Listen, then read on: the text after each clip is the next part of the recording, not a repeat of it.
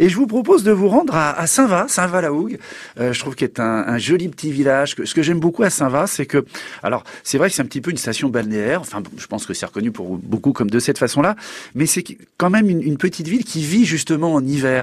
Il y a un, un côté familial qu'on retrouve pas justement dans d'autres stations balnéaires. Euh, ce côté familial, moi, qui me plaît, plaît beaucoup. On a souvent à Saint-Va bah, bah, des, des, vieux Saint-Vatais, justement. Mmh. Hein, ce sont souvent des, des, maisons de famille. Et ça, ça, c'est un cachet, je trouve, c'est quelque chose. Et puis, et puis en plus, juste en face, on a Tatiou. Et ça, même chose. Ça, c'est quelque chose que on ne trouve nulle part ailleurs. C'est un paysage bien bien, bien particulier. Il n'y a pas, il y a pas que le, port, il y a aussi euh, Tatiou en face. Et ça, ça fait rêver. Votre euh, souvenir le plus lointain à Saint-Va, ça remonte à quand? Oh, pas la moindre idée. Très franchement, pas, pas la moindre idée parce que c'est, euh, je pense que quand on va à Saint-Va, il y a une image qui se met dans votre cerveau et qui reste.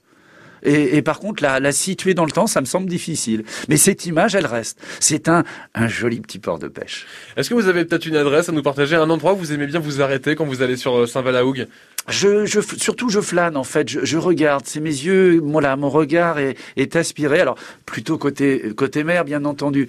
Mais je trouve il y a voilà. Je sais pas. C'est c'est pas quelque chose. Enfin, il y, a, il y a quelque chose de visuel, soit, mais c'est plus un sentiment, un sentiment de famille. Voilà, on est, euh, on sent que il y a, il y a un côté familial très important.